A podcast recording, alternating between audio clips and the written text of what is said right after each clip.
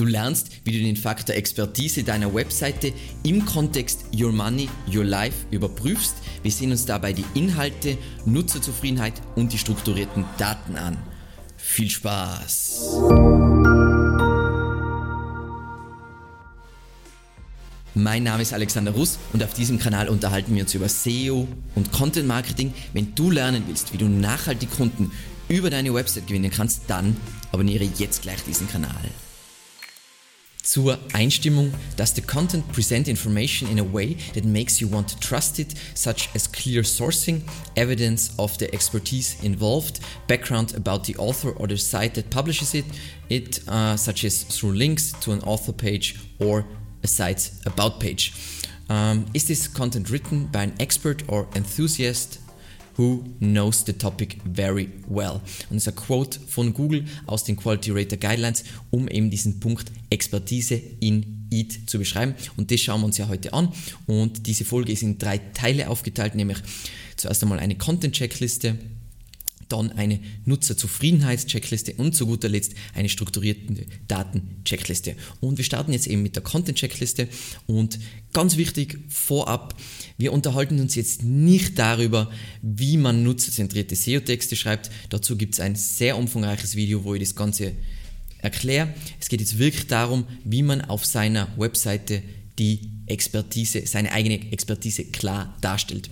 Und wir verwenden dazu das Beispiel netdoktor.de und eben Vitamin D-Mangel, um viele dieser Punkte auch vorzuzeigen. Und wir gehen jetzt das Ganze Schritt für Schritt durch und ich sage immer, ist es erfüllt oder ist es nicht erfüllt und ihr seht immer schön an dem Beispiel, hey, wie das ungefähr aussehen könnte. So, Nummer eins ist, ist der Autor klar ersichtlich? Und wenn wir jetzt da schauen, dann sehen wir da gleich schön, wer daran an diesem Content beteiligt war und eben ganz wichtig, wer ähm, bereit ist, mit seinem Namen für diesen Content zu stehen, weil es sind ja viele Affiliates jetzt zum Beispiel nicht. Es sind jetzt keine Affiliates, die sind wirklich absolute Experten.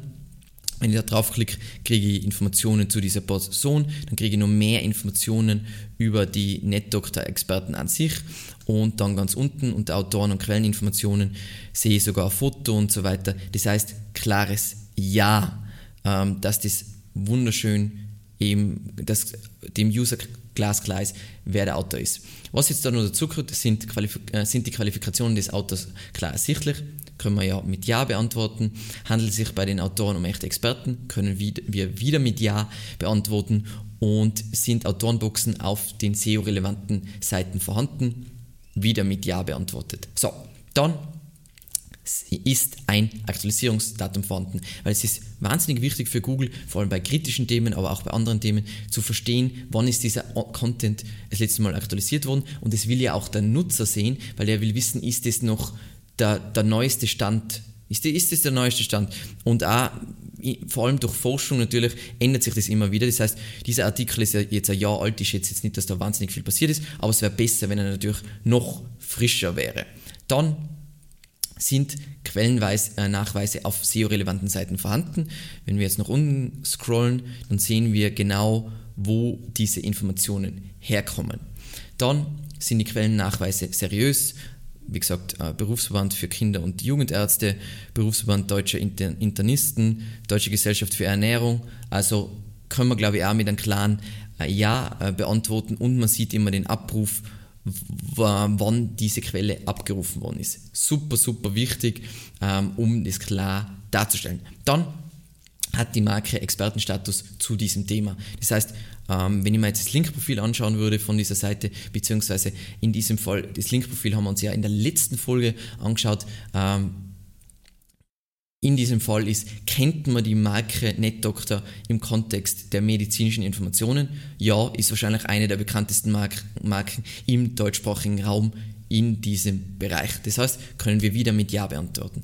Dann ist der Text sehr formell geschrieben. Ähm, wir werden jetzt den Text durchgehen. Ich habe mir den ja schon vorher angeschaut. Ja, der ist sehr formell geschrieben. Eben je faktenbasiert, also faktenbasiert ist das falsche Wort, aber je kritischer Thema ist, desto laut Google, ähm, jetzt nicht laut Google, aber laut was, was ähm, korreliert mit, sagen wir mal, negativ betroffen und positiv betroffen von Eat-related Core Updates, ist es besser, je kritischer das Thema ist hinsichtlich Your Money or Your Life, je formeller das Ganze gehalten ist. Dann wurden die Inhalte Korrektur gelesen. Ja, ich glaube, die haben sogar so ein spezielles Überprüfungssystem und so weiter und es ist fehlerfrei. Dann sind die Inhalte irreführend, beziehungsweise ist es unklar, was die Seite, Website bezwecken will. Ich würde jetzt sagen, nein, es ist klar, ähm, dass die Seite informieren will. Die Qualität vom Content ist extrem hoch. Ähm, und jetzt kommen wir ein bisschen zu den negativen Punkten, nämlich sind Call to Actions in nicht kommerziellen Inhalten eingebaut. Und wenn wir da schauen, dann sind da direkt in diesem Content sehr viele Anzeigen eingebaut, überall, das heißt fast schon überladen mit, mit Werbung, ist definitiv kein positiver, positive Darstellung von Expertise mit dieser Überladung mit Werbung. Dann eben äh, sind Affiliate-Links in nicht kommerziellen Inhalten eingebaut, eben da es sich um Anzeigen handelt, kann man das prinzipiell mit Nein ähm, beantworten, aber es sind Anzeigen und dementsprechend ist natürlich trotzdem NetDoctor dafür verantwortlich. Das heißt, ich schätze mal, dass das super seriös ist, keine Ahnung, ich kenne mich nicht aus, aber es ist schon sehr aggressiv in diesem Artikel, ist sicher nicht, also das schadet sicher, aber natürlich muss man auch das Ganze irgendwie monetarisieren. Das heißt, es ist eh logisch. Und das war so die Checkliste, die Content-Checkliste. Und jetzt will ich euch ein Beispiel zeigen für eine unvorstellbar geniale ähm, Lösung, und zwar Diet Doctor. Wie gesagt, meiner Meinung nach, Diet ist ja unseriöseste Thema, was es ungefähr im Internet gibt. Und da wird eben die Ketogenic Diet erklärt sieht man wunderschön die Autoren, wann ist das aktualisiert worden, evidence-based, da siehst du dann eben kurz draufklicken, dann kriegst du weitere Informationen. Es ist wunderschön äh, aufbereitet. Natürlich hast du wieder Call to Actions im Content, aber allein wie das aufgebaut ist, natürlich unglaublich cool auf dem Content Design her und trotzdem ist es wahnsinnig seriös. Okay, es eskaliert voll vom, vom Umfang und so weiter. Ähm, genau. Traumhaft gemacht. Ähm, da kann man sich sicher daran orientieren, wie, wie man das Ganze umsetzen kann in so einer Your Money or Your Life Nische. Passt. Dann kommen wir zu unserer Nutzerzufriedenheitscheckliste und da gibt es eigentlich aus meiner Sicht nur zwei Punkte und für die zwei Punkte werde ich massive Kritik kriegen, aber es ist mir egal, weil es ist das, was wir tatsächlich bei den Kunden uns anschauen und trotzdem super Qualitätsmerkmale sein, auch wenn es jetzt nicht von der SEO-Community ähm, so offiziell anerkannt wird. So, was wir uns immer anschauen ist, ist die Aufenthaltsdauer auf wichtigen Seiten über 2 Minuten und 40 Sekunden. Und wie kommen wir jetzt auf diese 2 Minuten 40 Sekunden? Ähm, in einem der das, äh, hat das stark damit korreliert, also Seiten, die was da drüber waren, positiv sind, sind nach oben gegangen, Seiten, die was drunter waren, sind runtergegangen. Das heißt, ist das jetzt garantiert ein Ranking-Faktor? Nichts, in, über was wir jetzt da die ganze Zeit reden, ist ein Ranking-Faktor. Nur gemeinsam ist es ein Signal an Google, hey, ich habe ein hohes EAT. Wie sie das dann genau messen, keine Ahnung. So, die schauen wir uns natürlich in Analytics an und das Beispiel habe ich rausgesucht im September. Ähm, die Seite Was ist SEO? Äh, und da haben wir durchschnittliche Zeit auf der Seite 7 Minuten und 21 Sekunden. Das heißt, das ist prinzipiell einmal ähm, gut und sehr positiv erfüllt. Jetzt ist natürlich das Problem, was man immer hat im SEO-Bereich, Leider habe ich ja die Daten von den anderen nicht, das heißt, ich kann nicht wirklich mich vergleichen mit anderen, was ja wichtig ist, weil letztendlich ist es alles der Vergleich im SEO-Bereich. Und was wir uns da gerne anschauen, ist ähm, die Aufenthaltsdauer, Seitenposition, Absprungrate, wiederkehrende Besucher im Vergleich zur Konkurrenz. Und wo können wir uns das anschauen? Natürlich in SimilarWeb. Ähm, und da finde ich das jetzt alles wunderschön aus. Page per Visit, Bounce Rate, äh, Visit Duration, bla bla bla. Natürlich, das sind jetzt alles, sagen wir mal, grobe Werte ganz wichtig, das passiert alles auf Clickstream, das ist nicht wie Analytics. Das heißt, diese Werte sind sicher nicht absolut perfekt, äh, sondern einfach nur, es geht darum, dass du die mit Konkurrenten vergleichen kannst. Ich würde auch idealerweise diese Werte mit anderen, äh, mit den anderen Seiten vergleichen, also nicht deine Google Analytics Daten vergleichen. Mit, die Google Analytics Daten sind dein, hey, bin ich da drüber? Spezifisch. Und wenn es dann ums Vergleichen geht mit Konkurrenten, würde ich einfach alles aus SimilarWeb, weil dann ist es bei dir wahrscheinlich, wahrscheinlich gleich falsch wie bei den anderen und dann stimmen ja die Verhältnisse wieder. Hoffe ich mal, dass das, äh, dass das so stimmt. Passt. Dann kommen wir zum Abschluss zu unserer strukturierten Daten-Checkliste.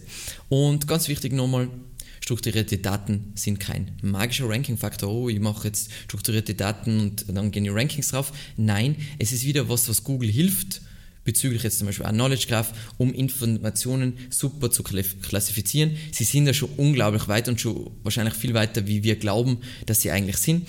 Aber es ist trotzdem was, wo Google versteht, ah, da ist das relevant, also da ist dieser Autor relevant und ah, dieser Content ist von diesem Autor und so weiter. Und ich kann Zusammenhänge leichter darstellen mit strukturierten Daten. Äh, in diesem Zusammenhang Testtool für strukturierte Daten kennt ihr. Ähm, ich glaube, dass Sie jetzt gerade dabei sind, dieses Tool, sagen wir mal, zu deprecaten, dass, es, äh, dass Sie es einstellen. Da gibt es jetzt den Ersatz, nämlich Test für Rich-Suchergebnisse bin ich nicht so überzeugt davon, aber it is as it is. Wie gesagt, Google macht schon öfter Sachen, mit denen ich nicht so glücklich bin. Mit denen könnt ihr einzelne URLs testen und was da aufscheint, ihr könnt Code testen und so weiter und dann unterschiedliche äh, Bots drüber laufen lassen. Und wie ihr die strukturierten Daten generiert, habe ich eh schon öfter gezeigt, ist mit dem Schema Markup Generator. Da könnt ihr wunderschön unterschiedliche Arten von Markups blitzschnell ähm, generieren und in eure Seite einbauen. Wie ihr das dann in eure Seite einbaut, ist euer Thema. Ähm, je nach CMS funktioniert es einfach anders. Jetzt zu den konkreten Markups und zwar das erste ist, ist eh logisch, ist das Person Schema Markup und da gibt es zuerst einmal einen Artikel dazu, nämlich eben äh, zu dem ganzen Thema Authorship und Author Rank. Das ist ein super oldschool Konzept aus der SEO-Branche. Früher hat es bei Google sowas gegeben, das hat Authorship geheißen und da war sogar, also der Name vom Autoren in die Suchergebnisse und ein kleines Bildchen dazu, haben sie schon lang leider, leider eingestellt. Ähm, war ich habe es super cool gefunden, aber ich verstehe absolut, dass es natürlich nur, nur eben die SEO und vielleicht Marketingbranche wirklich verwendet hat und alle anderen haben dadurch einen wahnsinnigen Nachteil gekriegt. Ähm, in dem Artikel wird gewissermaßen erklärt, dass Google dieses eigentlich gar nicht mehr braucht, dass man das so klar ausweist. Natürlich zur Verdeutlichung ist es nicht schlecht, aber Google kann es anscheinend schon selber sehr gut zuweisen, von wem dieser Content kommt und wie viel Expertise der hat und so weiter. Wie weit sie dann wirklich sein, ist eh schwer zu sagen. Aber mit Person Markup ist es perfekt also auszuweisen. Wer hat das geschrieben, was ist dessen Position, was hat er für Social Profiles und so weiter, um einfach ein bisschen mehr Kontext zu geben. Wie gesagt, es ist nicht so, du implementierst Person Markup und deine Rankings gehen rauf, aber es geht wieder zur Verdeutlichung, wo ist das Ganze einzuordnen, wo ist das Ganze relevant. Dann das war jetzt die Personenebene, natürlich auf Organisationsebene, also Markenebene, ist Organization Schema auf jeden Fall auch empfehlenswert. Kann man wieder die Social Profiles zufügen und dann kriegt äh, Google ein immer klares Bild von den Entitäten und den Zusammenhängen, was sie ähm, Evergreen Media, der Geschäftsführer ist Alexander Russ und so weiter. Und je klarer Google alles wird, desto klarer ist auch, für welche Keywords du relevant sein musst, wo hast du Autorität, wo solltest du nicht ranken und so weiter. Und dann gibt es noch ein paar Schema Subproperties, die interessant sind. Die sind jetzt nicht, oh mein Gott, essentiellste auf der Welt, aber nur damit du sie kennst, ähm, ist einmal Author, dann Reviewed by und Citation. In unterschiedliche Kontexte muss man einfach schauen, wo das passt. Wie gesagt, das passt jetzt sicher nicht für jede Webseite, was sie Reviewed by und Citation, aber in manchen Bereichen ist es auf jeden Fall relevant. Und heißt es jetzt, hey, wenn ich strukturierten Daten nicht implementiere, dann erfülle ich diesen Punkt Expertise nicht. Nein, wir reden da jetzt wirklich drauf, drüber, wie kann man seine Expertise perfekt darstellen. Und das sind sicher, die Content-Checkliste ist wahnsinnig wichtig, die Nutzer-Zufriedenheits-Checkliste ist wahnsinnig wichtig und die strukturierten Daten. Google kann schon viel von diesen strukturierten Daten selber auslesen, aber trotzdem, wenn du jetzt ein kleineres Projekt hast, ist es doch hilfreich, Google das Ganze so einfach wie möglich zu machen und so schnell, äh, so direkt wie möglich zu kommunizieren. So, in der nächsten Folge unterhalten wir uns über eben den ganzen Punkt Vertrauenswürdigkeit. Das heißt, was macht eine vertrauenswürdige Webseite aus und welche Unterseiten dürfen jetzt bei einer Your Money or Your Life Seite absolut nicht fehlen. Wird super spannend, ähm, wieder super nuancenreiches Thema, was mir natürlich immer extrem gut taugt. Ich hoffe, es hat dir die Folge gefallen. Ähm, bis zum nächsten Mal und äh, alles Gute.